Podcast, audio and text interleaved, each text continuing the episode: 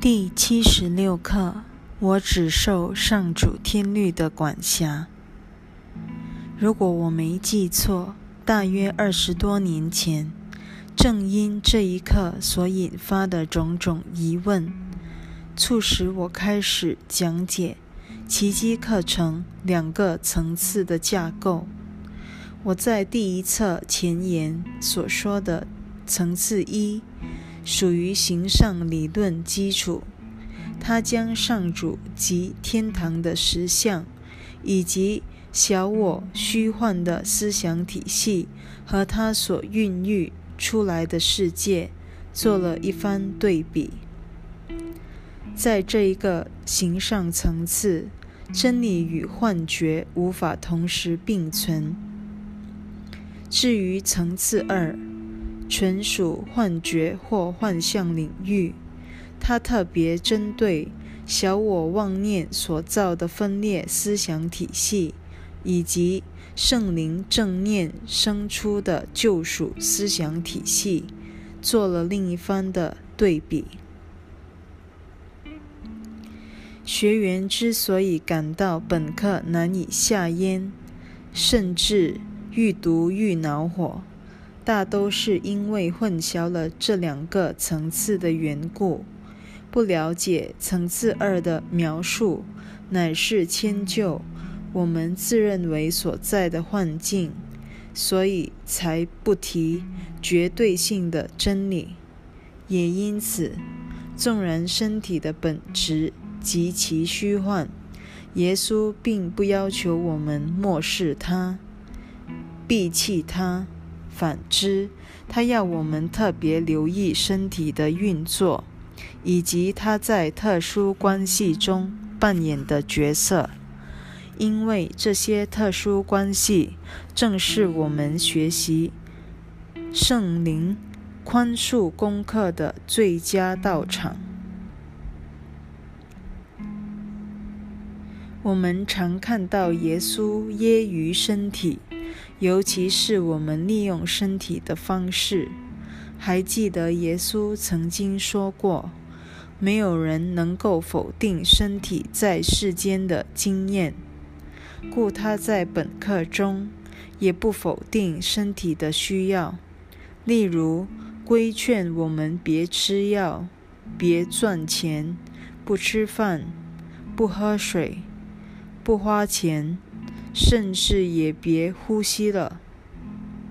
耶稣为我们描述的真实世界，真此境界之人，身体仍在，只是不再相信它的存在价值而已。真实世界的境界那一节特别点出，心灵到了这么高的境界。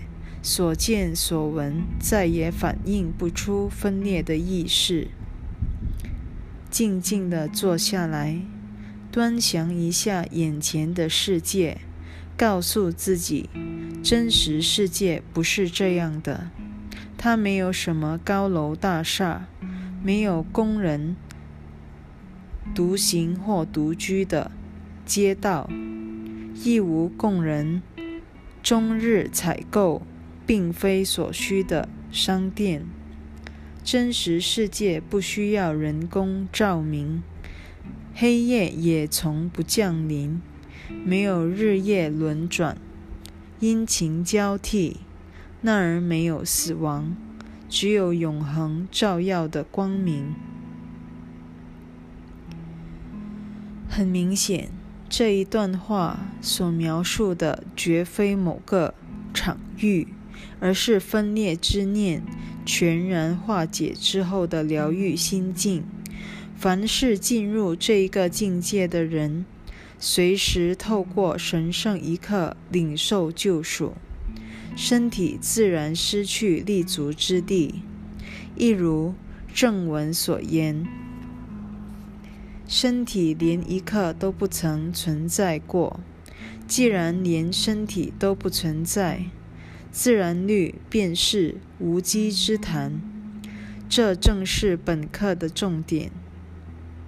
耶稣绝不是跟我们说这玩的，但他也无意敦促我们放下对医药、食物或人际关系的执着。他只想提醒一下我们坚信不疑的那个世界，其实并不存在。只要有了这份新的领悟，我们对世间、身体或心理的经验，便不再看得如此严重。这也表示，我们不会再把那个又小又疯狂的分裂之念那么当真了。总之，耶稣并不强求我们放下自己对身体的投注。他在正文还做了这样的建议：你不该问我怎样才能不透过身体去看弟兄，你只该问我真的希望看到他是无罪的吗？耶稣显然不要我们否认自己的经验。外在世界的确有形形色色的身体，他只要求我们改变自己内心对身体的看法，也就是留意身体存在的初衷。重点是，他要我们别再把内心的罪恶感投射到弟兄身上，攻击他人，只会强化自己对个别利益的信念。然则，奇迹课程的核心宽恕必须建立在共同福祉的前提上。等到我们往下逐句解读本课课文时，我还会更深入解说其中的道理。一点一，我们已经观察反省过，你曾把多少荒谬的事物。视为你的救恩。不消说这句话是在影射特殊的爱。当我们把某个特殊对象奉为偶像时，等于在向上主示威。我不需要你的爱。同理，恨的特殊对象也具有同样的效果。正因我们把得救的希望寄托在他们身上，才会恨得咬牙切齿或痛彻心扉。唯有把自己的苦难归咎于他人或他物，方能证明自己的无辜。只要我们认定救恩来自自己的心灵之外，不管出自特殊的爱还是特殊的恨，小我都会视为救恩。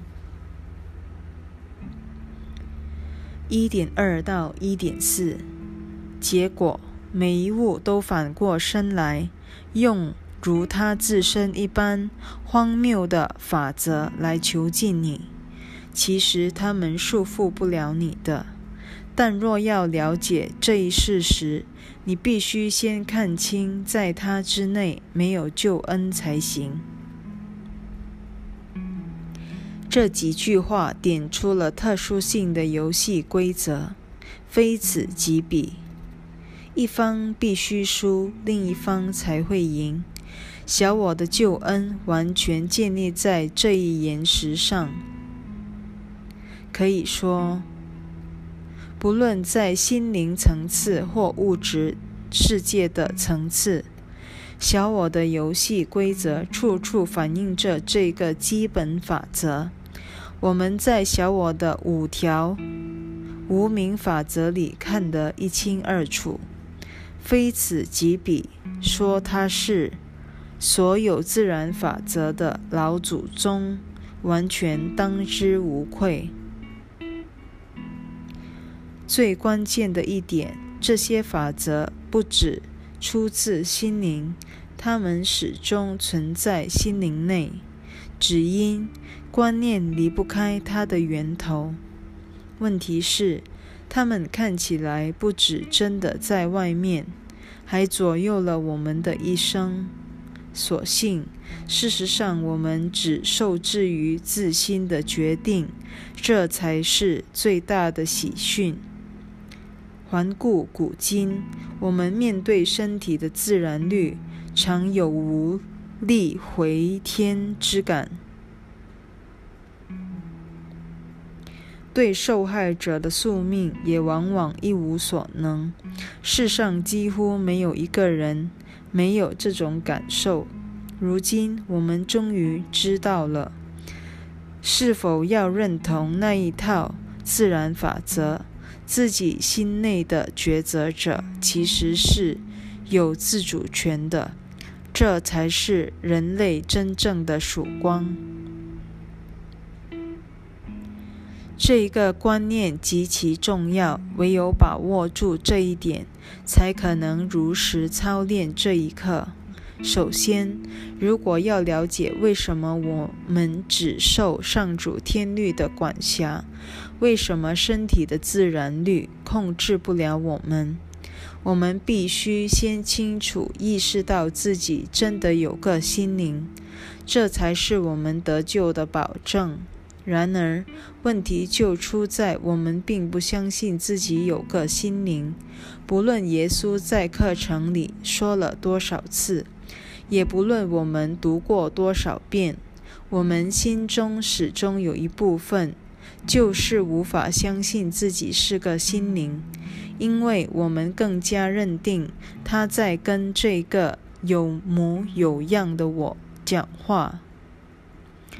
耶稣之所以如此反复叮咛，无非是希望我们有朝一日能够明白，自己并不真正活在这儿。这具身体其实什么也没做，他不曾活过，也不曾死过，无法受苦，也无从享乐。换句话说，所有的经验其实只发生在心灵内，但是。这一切对我们好似对牛弹琴，因为我们依旧认定耶稣是在跟这个活在身体内的我说话。我们根本不想回到自我的源头——心灵那儿，好好面对真正的问题。请记住，心灵并不住在身体内。直到有一天，我们能够真正面对心内的分裂、罪疚，这时终究会找到救赎的答案的。正因如此，耶稣在这一刻恳求所有的奇迹学员好好聆听，并且好好深思，奇迹课程究竟在教我们什么。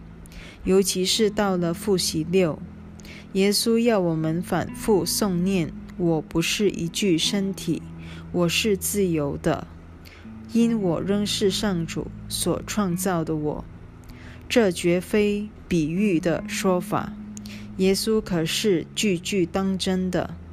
例如，当他要我们诵念“我是灵性”时，也一样百分百是说真的。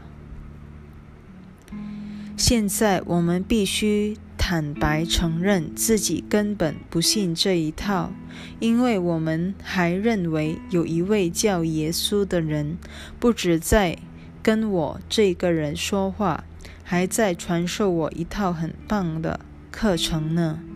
我们仍不明白，耶稣不是在教导我这具血肉之躯，这个有模有样的自己，其实。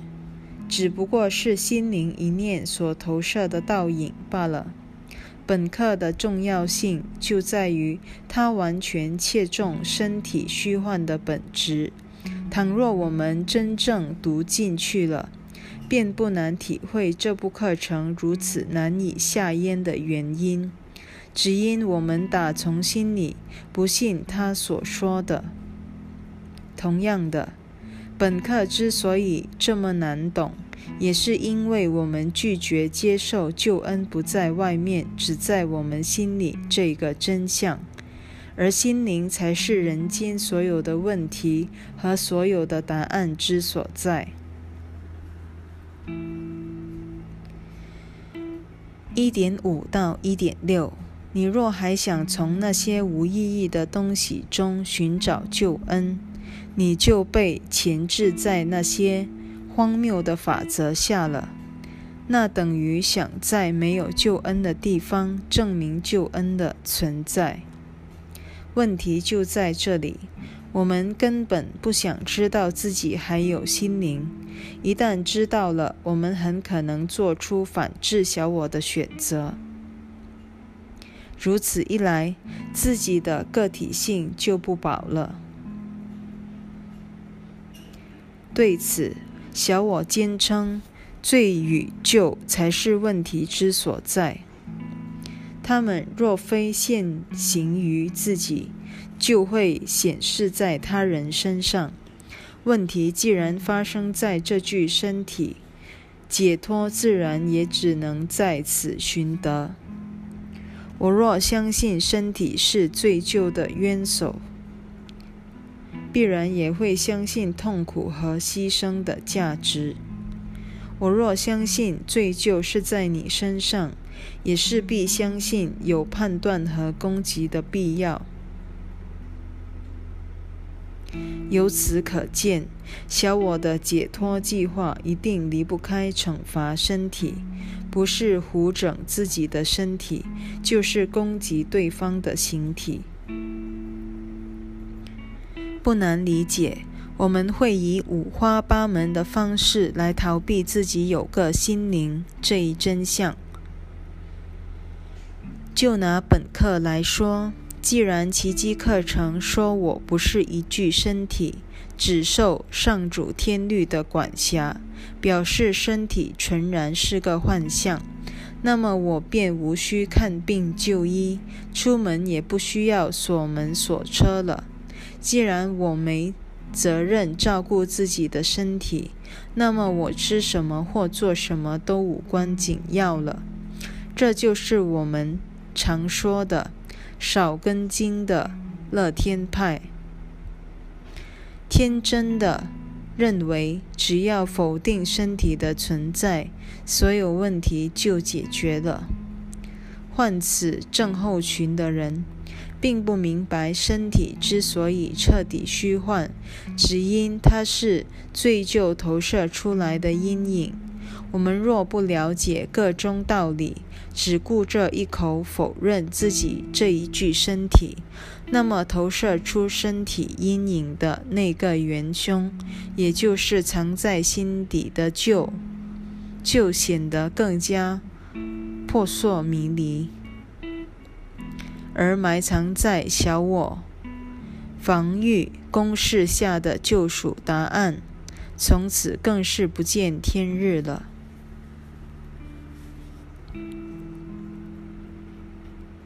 再说一遍，本课绝对无。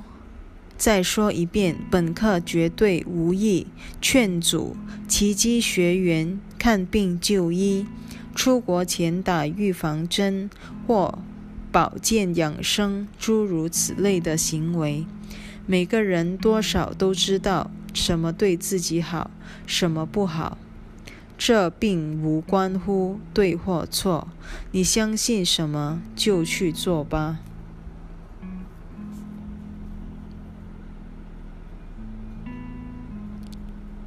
此外，耶稣也未曾要我们放弃人间的友谊或任何红尘俗事，他只想让我们明白谁才是人间法则的始作俑者。而且了解这些法则在小我整套体系当中所扮演的角色，这才是修持的关键。唯有如此，我们才可能撤除人间法则原有的目的，让这些法则在圣灵思想体系中一展身手，完成修正的任务。容我再提醒一次。上面这番话隐含了一个前提：我们必须十分清楚，内心在接受“我不是一具身体”的同时，势必激发莫大的抗拒。这是正文极其重要的一个主题，也是贯穿整部练习手册的核心观念。现在再回头来看课文。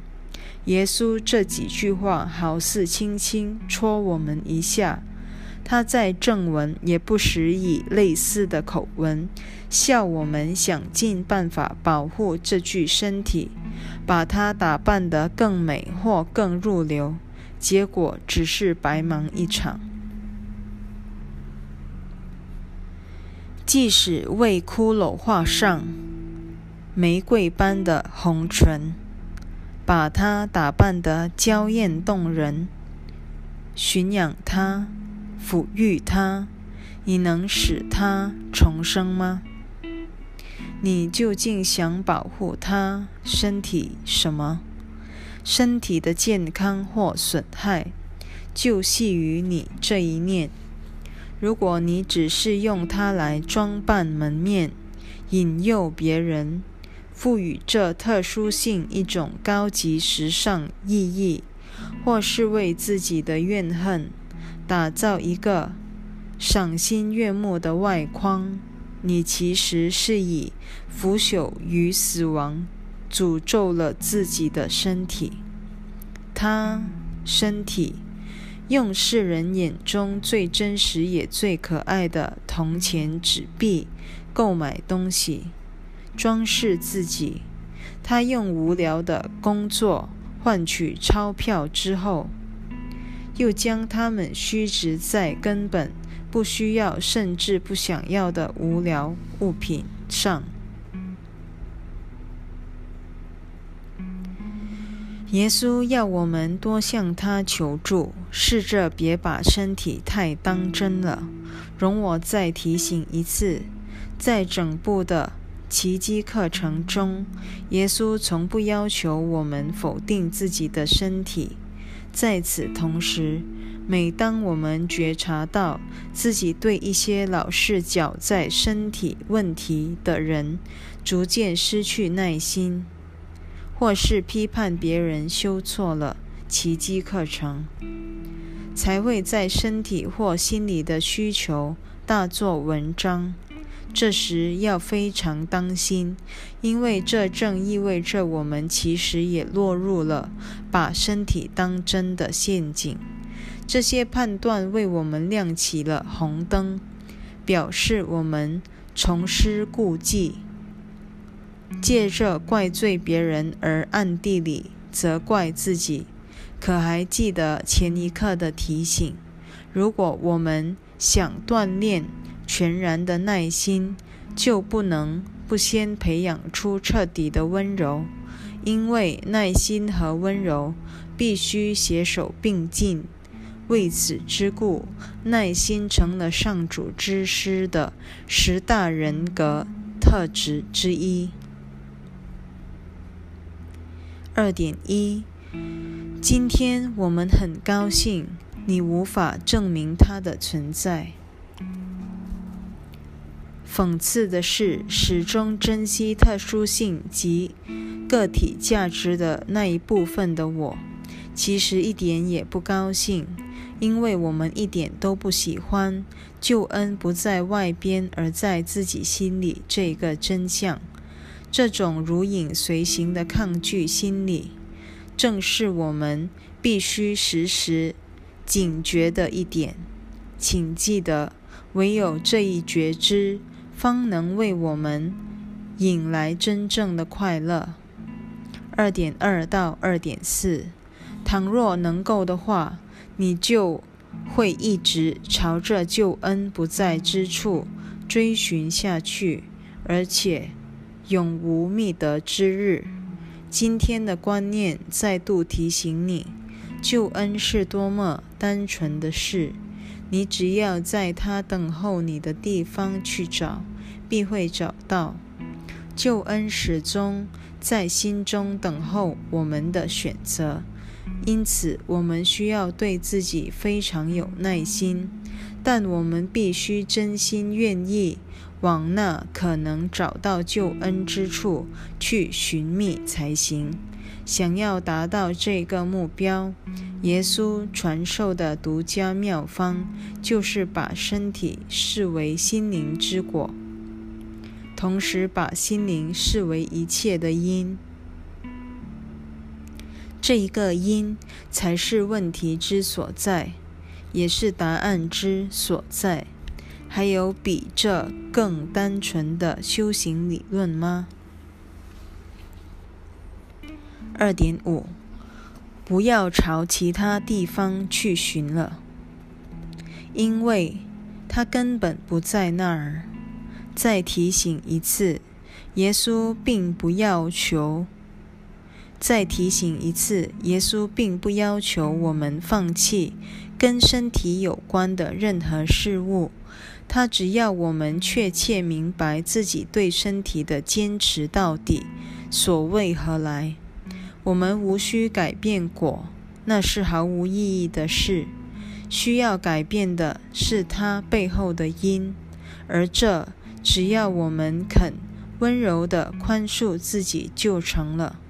换言之，只需邀请耶稣与我们同行，透过他温柔的爱正视这个果，我们便已改变他的因了。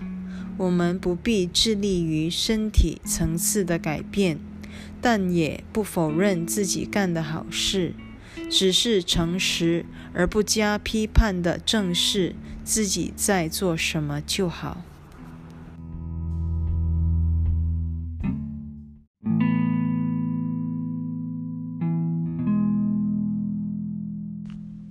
第七十六课：我只受上主天律的管辖。下面这段可说是奇迹学员最爱引用的话语了。三，你为拯救自己而定的种种诡异又扭曲的法则，其实束缚不了你的。不妨想一想。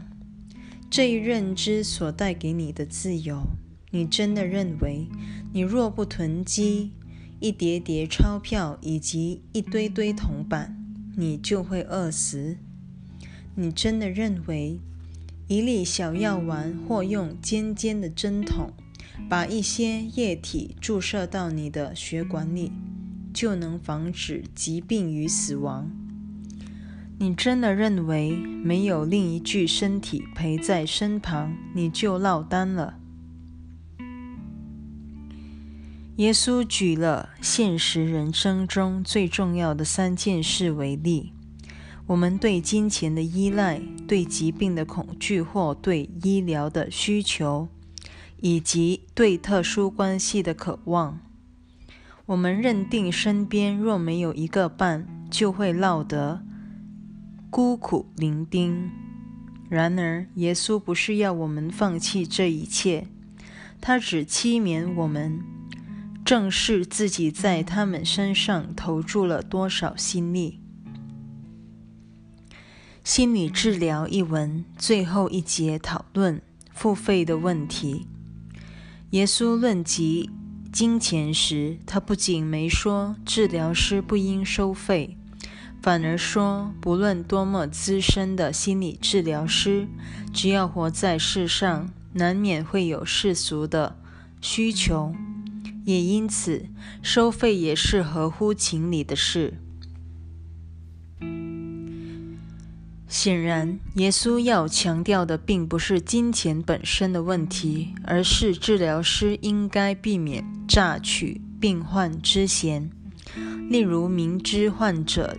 家境拮据，还硬逼他们付费。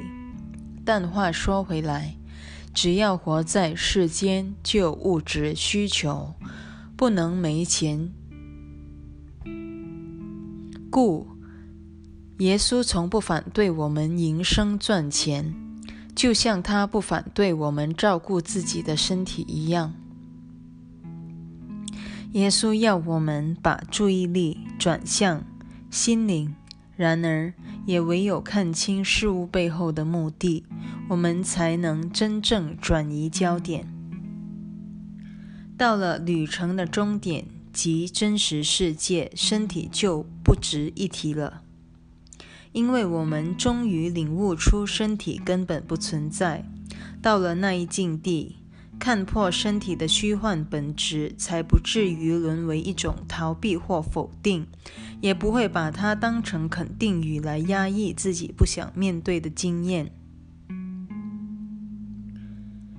那时，我们自然明白正文所说，它只是单纯的陈述一个单纯的事实之深意。究竟如何才能真至真实世界，既无分裂也无身体的单纯境界？答案无他，唯有温柔的正视自己是如何千方百计否认心内的罪疚与救赎。那么，又该如何温柔地对待自己？唯一的办法就是学习温柔地对待他人。我们若不温柔地论断别人，表示我们已经推开耶稣而伤害到自己了。不仅如此，耶稣既然只存在于心内，我们一把推开耶稣之际，同时。便放逐了自己的心灵，从此所有的注意力只能转移到身体。这正是小我最根本的自保之道，也可说是小我救恩计划最高明的一招了。四，只有神智失常的人才会有此想法，你却奉它为自然律，冠以种种名称。还以一堆无用又无稽的名堂加以分门别类。你认为自己必须服从医学、经济及健康的种种定律，只要保护好身体，你就有救了。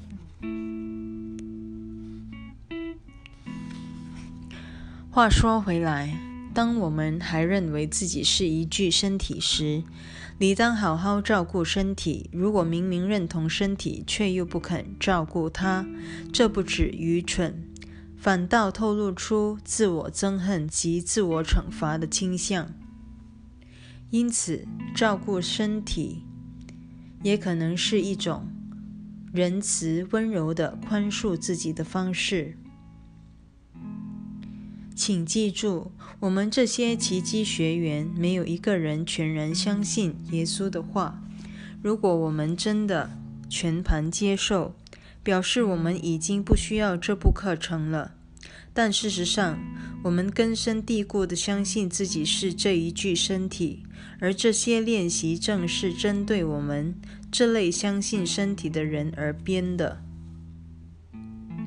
再说，活在身体内的人，自然也活在时间里，因此这些练习显然也是针对受困于时间之人而写的。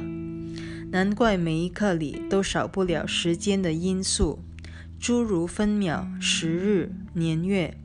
只因耶稣的学生全都相信自己是活在时空里的血肉之躯。故他从不要求我们否定身体，反而一再提醒我们要温柔、仁慈地对待自己与他人的身体。唯有如此，才表示我们真的有心宽恕自己，宽恕自己妄用了身体，而身体不过是我们妄用心灵的一个投影而已。然而，可别忘了。身体或时空的自然律之所以束缚得了我们，完全是因为我们赋予他们操控我们的能力。领会这一点非常重要。要知道，我们并非真正受制于身体的法则，而是受制于心灵自甘沦为一具身体的那个决定。就是这个决定。为我们精心打造出一套好似操控我们的自然律，这就是为什么我们为了保护身体，可说无所不用其极，其结果真正保护我们的救赎。反倒被罪疚与特殊性的小我法则埋葬掉了。五点一，这算什么自然律？根本就是疯狂。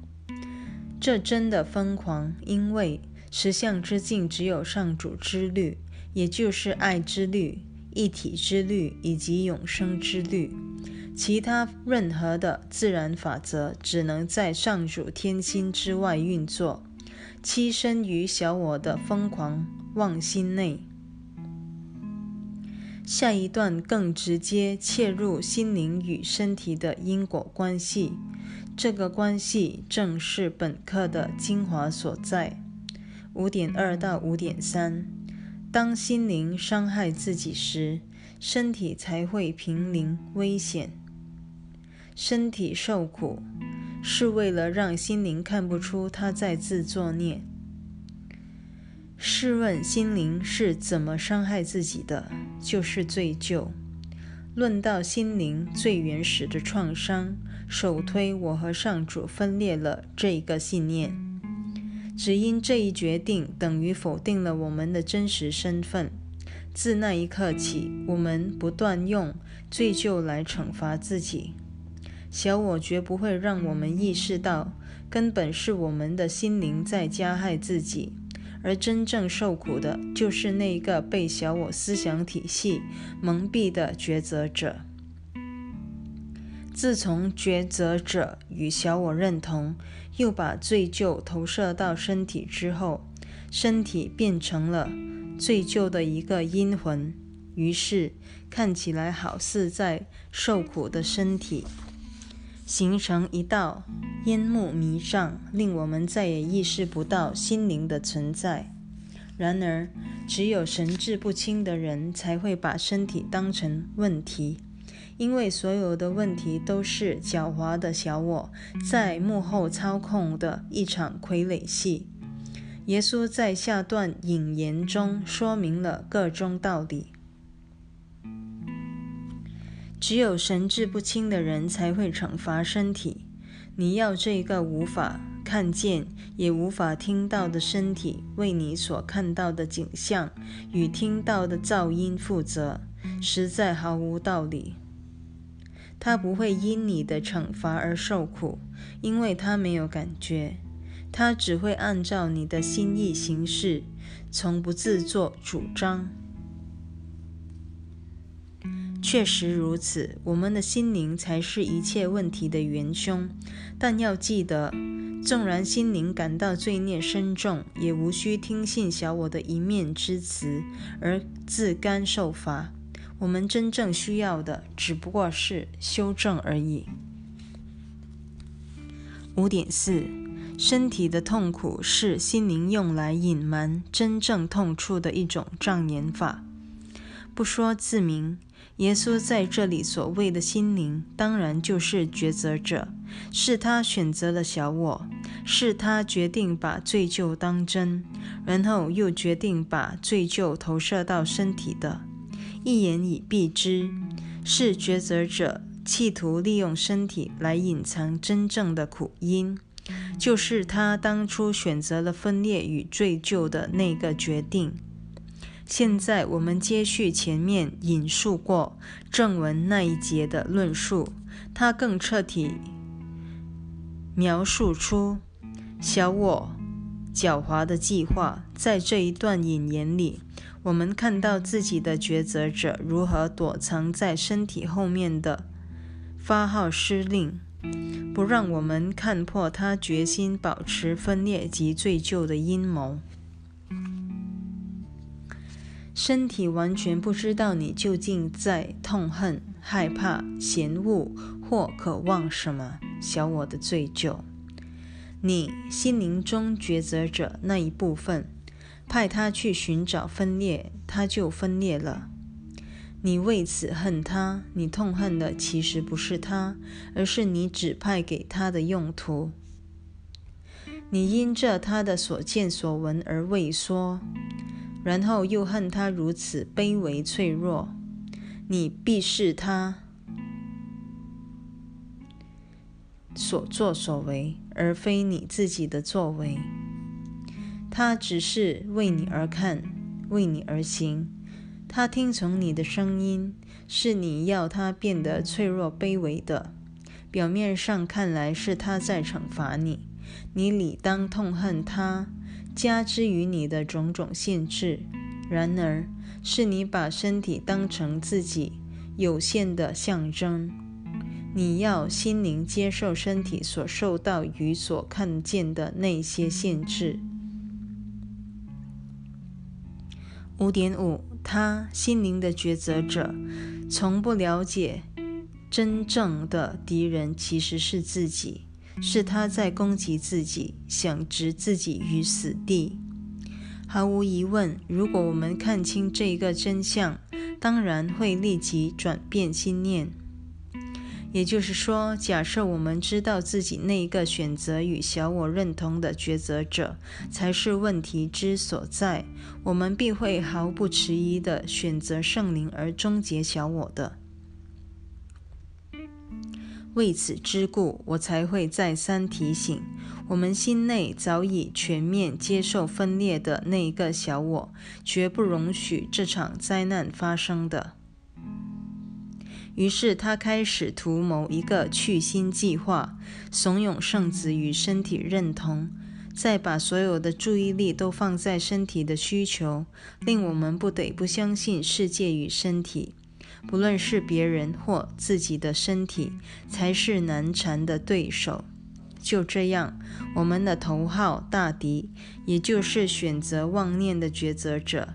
便安然隐身于罪疚及恐惧之后，让我们再也意识不到它的存在了。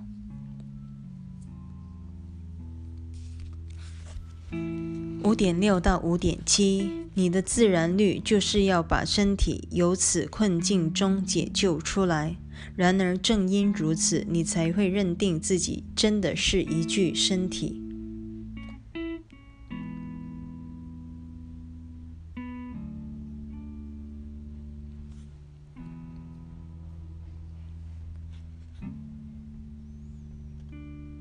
耶稣设法让我们了解自己选择身体的动机与目的，就是想为内心的罪疚找一个藏身之处。因此，小我这样告诉我们：身体固然问题重重，幸好我们可以用自然律来对付他们。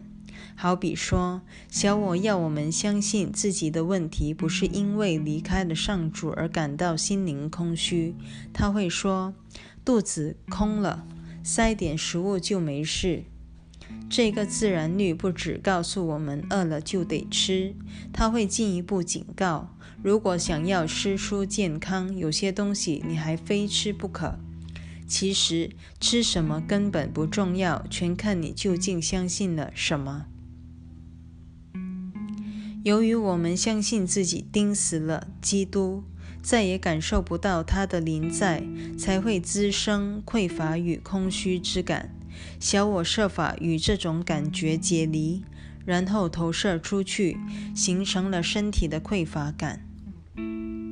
继而，小我营造出所谓的自然律，来为身体解围，把问题转变为如何才能让这具有生理及心理需求的物质生命。存活下去。从此，我们的问题不只是食物，还有：一，自从背叛上主，我在宇宙中彻底落单了。小我同意这一个问题挺严重的，但他声称孤单的感觉属于身体层次。于是，小我发明了特殊关系，还教导我们一套操控诱惑的。社交技巧，把其他形体绑在身边，孤单的问题就此解决了。二，自从抛弃了上主的恩赐之后，我感到贫乏。一无所有，小我同意这一个问题挺严重的，但他扬言贫乏的问题属于身体层次，于是发明了金钱，教导我们一套你输我赢的赚钱法则。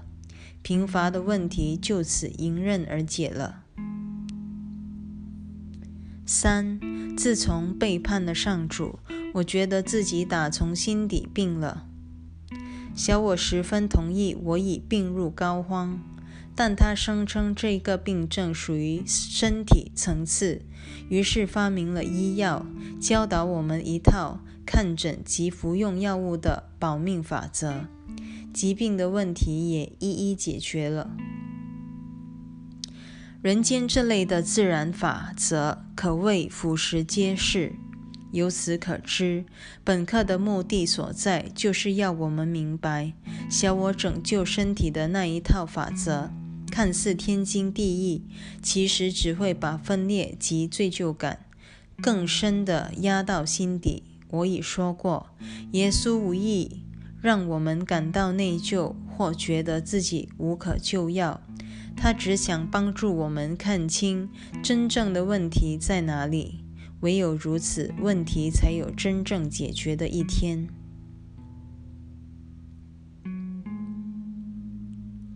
六点一到六点二，除了上主的天律以外，没有什么自然律。你需要反复的提醒，直到你明白这句话可套用在你为反对上主旨意而妄造出来的一切事物为止。所谓反复的提醒，显然不是要我们把耶稣的话当成咒语或肯定语来念诵，他们不过是陈述一项真理。耶稣只要我们把虚幻的自然律带到真理之前，这样就够了。身体其实就是我们想要与上主旨意抗衡的那一串妄念，诸如分裂、个体、罪疚。惧、死亡之念等等，最后所形成的一个虚拟产物罢了。故它什么也不是，什么也没有。正因如此，难怪我们面对种种人间法则时，往往一边感到束手无策，一边又深信自己未来的安稳全都仰赖他们了。切莫对这种受害感。掉以轻心，我们必须把这套错误的认知带到真理的试金石前，才可能看穿自己是如何利用身体的自然律来掩饰内心的罪疚的。因为我们相信自己真的与上主的天律扛上了。六点三，你那套神通把戏毫无意义。世间的法则都是针对外在事物，自然脱离不了怪力乱神。怪力乱神的反面则是奇迹，纯然指向内在。怪力乱神的种种神通把戏，只改变得了身体；奇迹则帮助我们彻底改变心念。小我想在身体层次解决问题，那是徒劳无功的。故称之为神通把戏，圣灵则从心灵层次下手，这才真正解决得了问题。故称之为奇迹。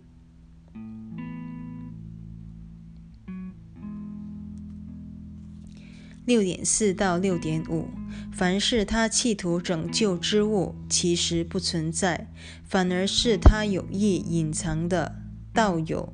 拯救你的能力，短短几句便透彻地表达了层次一的真理：身体根本不存在。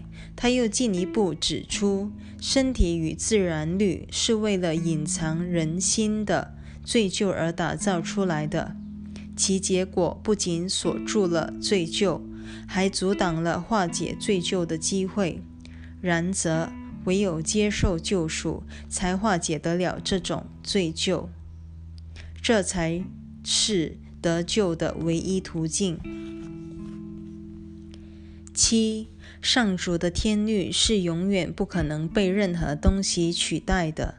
我们今天一整天所要庆祝的就是这一事实。我们再也不愿隐藏这一真相了。我们总算明白了，这个真理会带给我们永远的自由。你的神通把戏只会束缚人，唯上主的天律方能带给人自由。光明已经来临了，因为除了他的天律以外，没有什么自然律可言。我们需要特别留意自己奉若天律的小我法则，唯有如此，才可能依照前文的提示，顺藤摸瓜。揭发他们隐藏在心灵深处的底细，如同我刚才举出的例子，利用金钱来填塞我们离开灵性之后的贫瘠，把食物塞到胃里，把氧气灌到肺里，来弥补心灵分裂后的匮乏，再借着特殊关系，企图缓解心灵分裂后理所当然延伸的。孤单之感。总之，我们可以信手检视小我世界的各种运作法则，来反照出这些自然律所要企图掩饰的信念，就是相信自己真有取代上主天律的本事。没错，在那一个。相信我是个分裂个体的妄念之心中，天律好似真的被我调包了。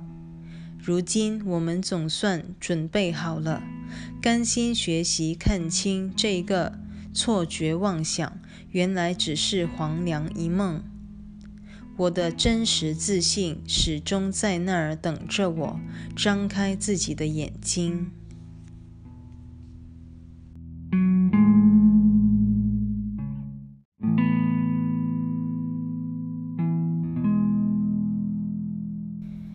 第七十六课，我只受上主天律的管辖。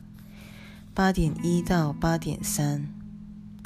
今天开始做尝试练习时，先简短的回想一下我们自认为必须遵守的各种定律，包括了营养学、免疫学、医学以及能够保护身体的种种法则。再往深处一想，你还相信该建立友谊、好的人际关系及互惠关系这类游戏规则？如前所说，耶稣并不要求我们否认自然律，因为尘世的所有生命都建立在这些基石上。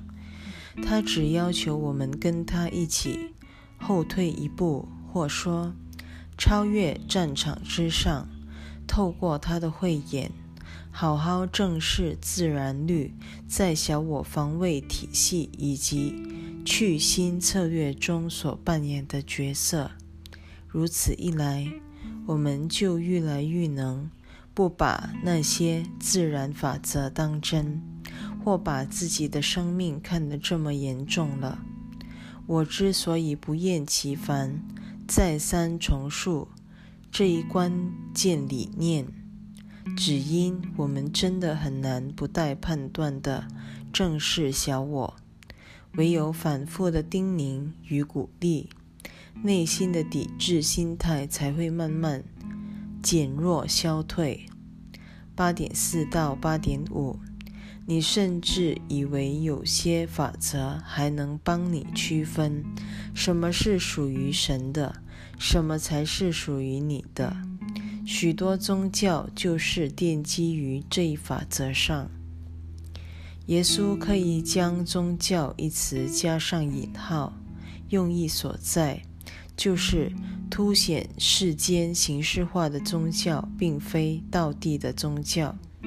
宗教一词的英文语有再度复合之意，寓意着唯有领悟出上主只有一个圣子，我们不仅彼此是同一生命，与上主也是同一生命，才有再度复合的可能。不幸的是，世间的宗教几乎都在致力于分化，教徒们。把不同信仰者视为异端，不止大肆挞伐，不止大肆挞伐，甚至加以定罪，这类现象充分反映出他们下意识相信自己与上主也是分裂的。耶稣在《心理治疗》一文曾提及宗教在心理治疗中的角色。形式化的宗教组织在心理治疗中没有存在的必要。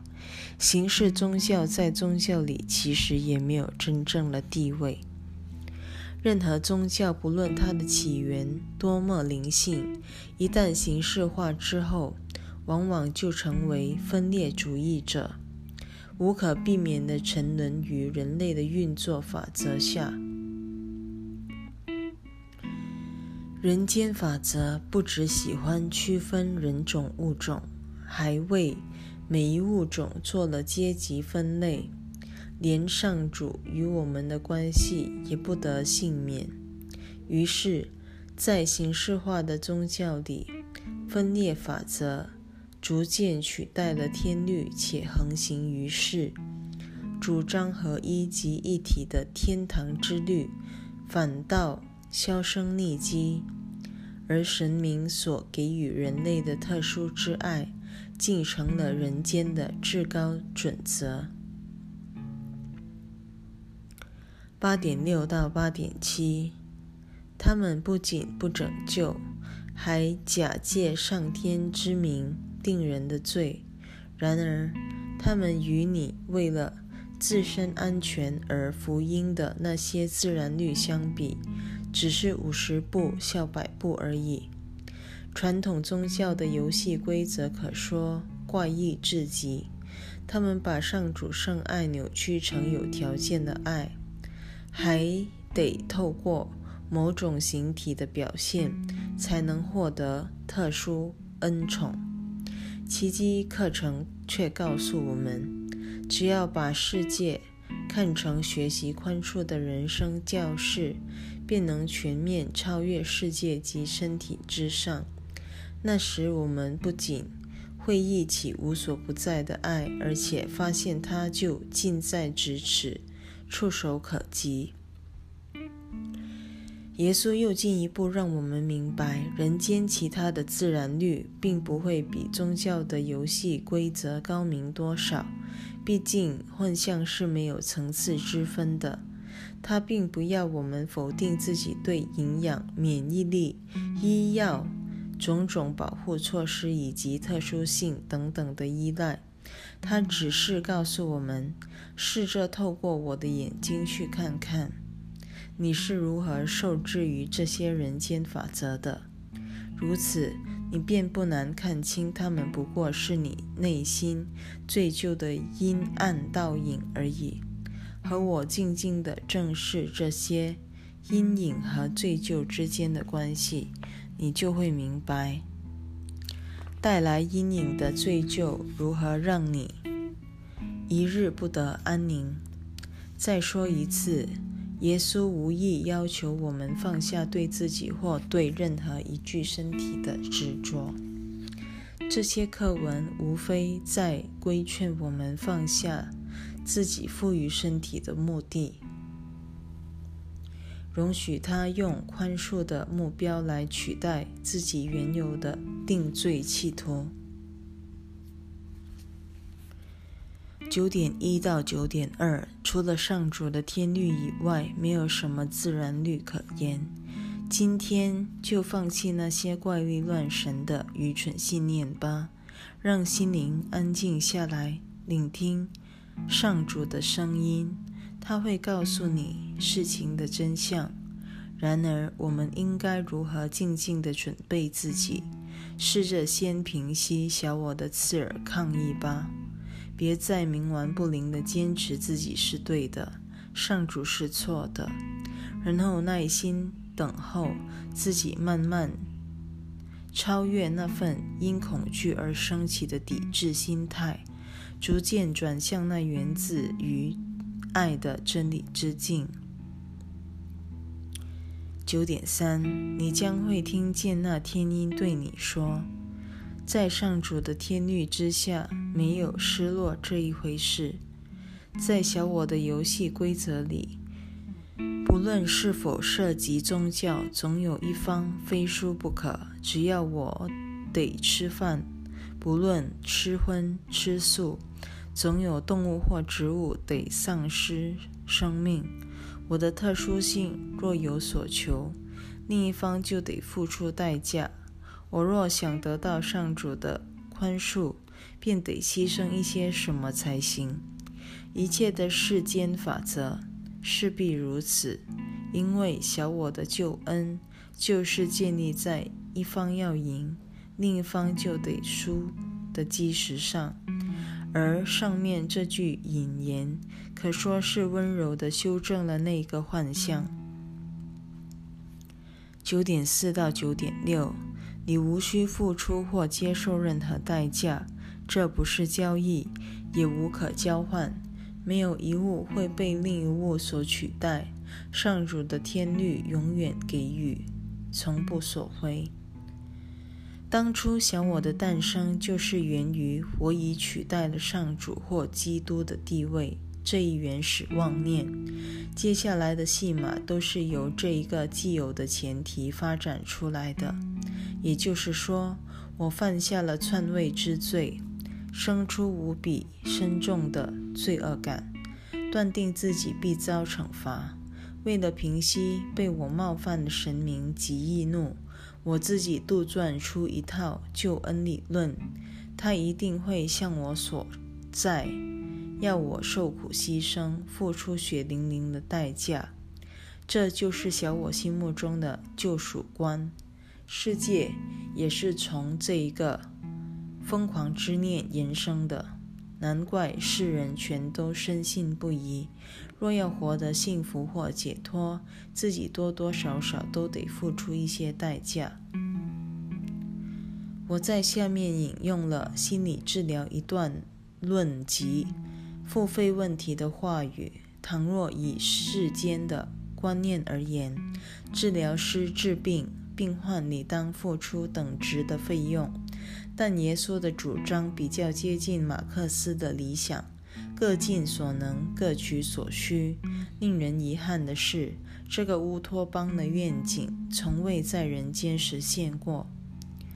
耶稣的付费观念所根据的正是这一原则，它和市场价格完全大相径庭。只有尚未疗愈的治疗师才会为了金钱而治疗。他对金钱重视到什么程度，他的疗效就会受到多大的限制。他自己也无法在这过程中获得疗愈之效的。圣灵会要求某些人为这救恩目标付些费用，也有些人他不要求付费。付费与代价的意义有所不同。按照上主的计划而付费，称不上是付出代价；该付费时却吝惜不给，那种代价可高了。病患只是为他们所交换的幻象而付费，为此费用是少不了的，而且代价还挺高的。不论是张三满足了李四的需求，还是李四弥补了张三的匮乏，都可能为他们建立神圣的关系。治疗师以感恩之心回报病患，病患也以同样心态回报治疗师，这双方都是无价之宝。这是反映出上主的天律，而非人间法则。耶稣知道我们一定会抗议的，故他紧接着说：“上述的付费观点也许显得很不实际，在世俗的眼中确实如此。然而，世俗的想法没有一个是真正实际的。一味追求幻象，又能带给人多大的益处？把上主抛到九霄云外，又会给？”人多大的损失？人可能抛弃上主吗？这段恳切的话，其实是希望我们在人间的关系能够反映出完美的一体之律。在这样的天律下，绝对没有输赢损益这一回事。他在虚幻人间所流露的爱，成了救恩栖息的岩石。诚如这一个金句说的：“只要有一人获益，所有的人都一起获益。”耶稣要我们继续。聆听圣灵之言，看出自己不得不臣服的那一套自然律是多么荒谬。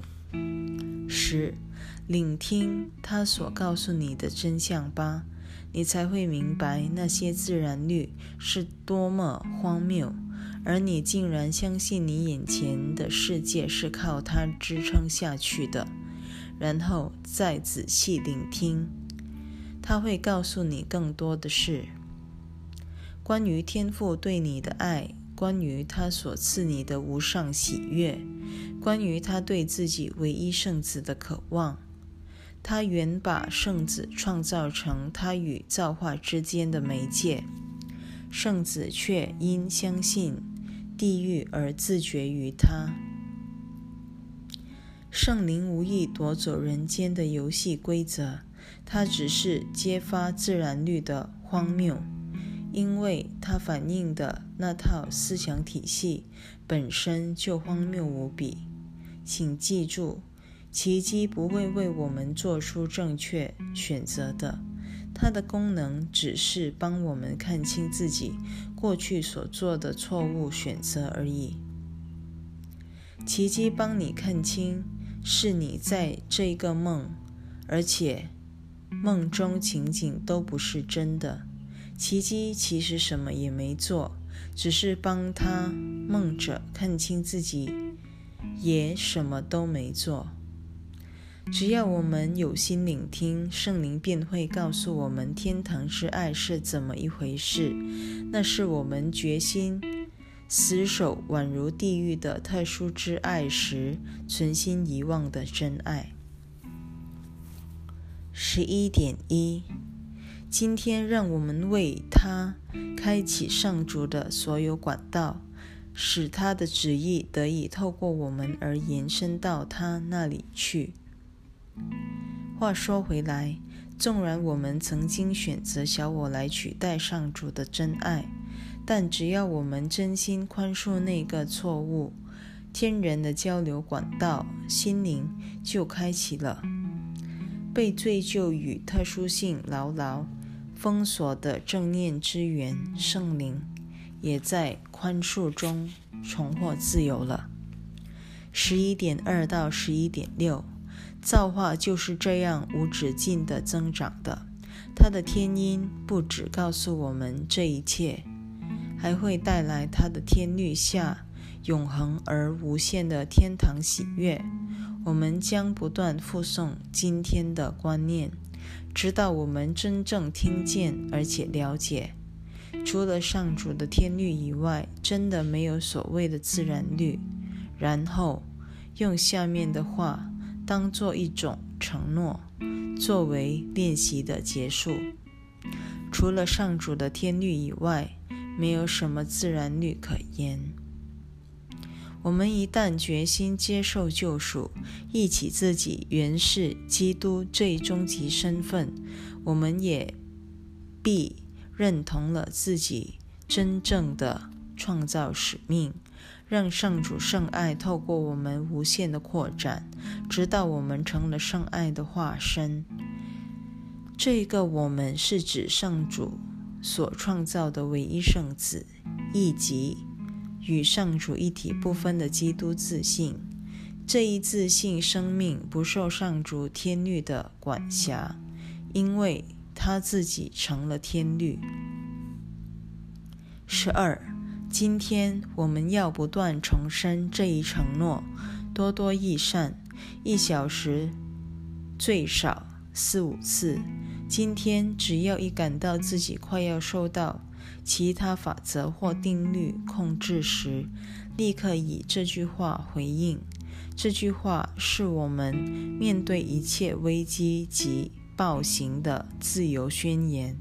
我们借此重申，上主才是我们的天赋，他的圣子已经得救了。绕了一大圈后，我们又回到原先的主题：领受救赎。耶稣要我们在这一整天下定决心接受救赎，至少十二至十五分钟就重生一次。每当我们看到自己快要相信匮乏与剥削的小我之律，或者是或是。陷入特殊性与失落之律时，尽快回到这一记忆。除了上主的旨意以外，没有其他的旨意存在。除了上主的天律之外，没有什么自然律可言。我们会很高兴地承认：是的，这些人间法则都是我自己打造出来的，而且至今仍十分仰赖他们。此刻，我终于愿意承认自己错了。我只需接受我的天赋是上主，而非小我这一真相。所有的罪疚念头都会消融在他的圣爱中。从此，我再也不受他们所苦了。最后我们只剩下一个问题为什么我今天老是不肯记得这一幸福真相？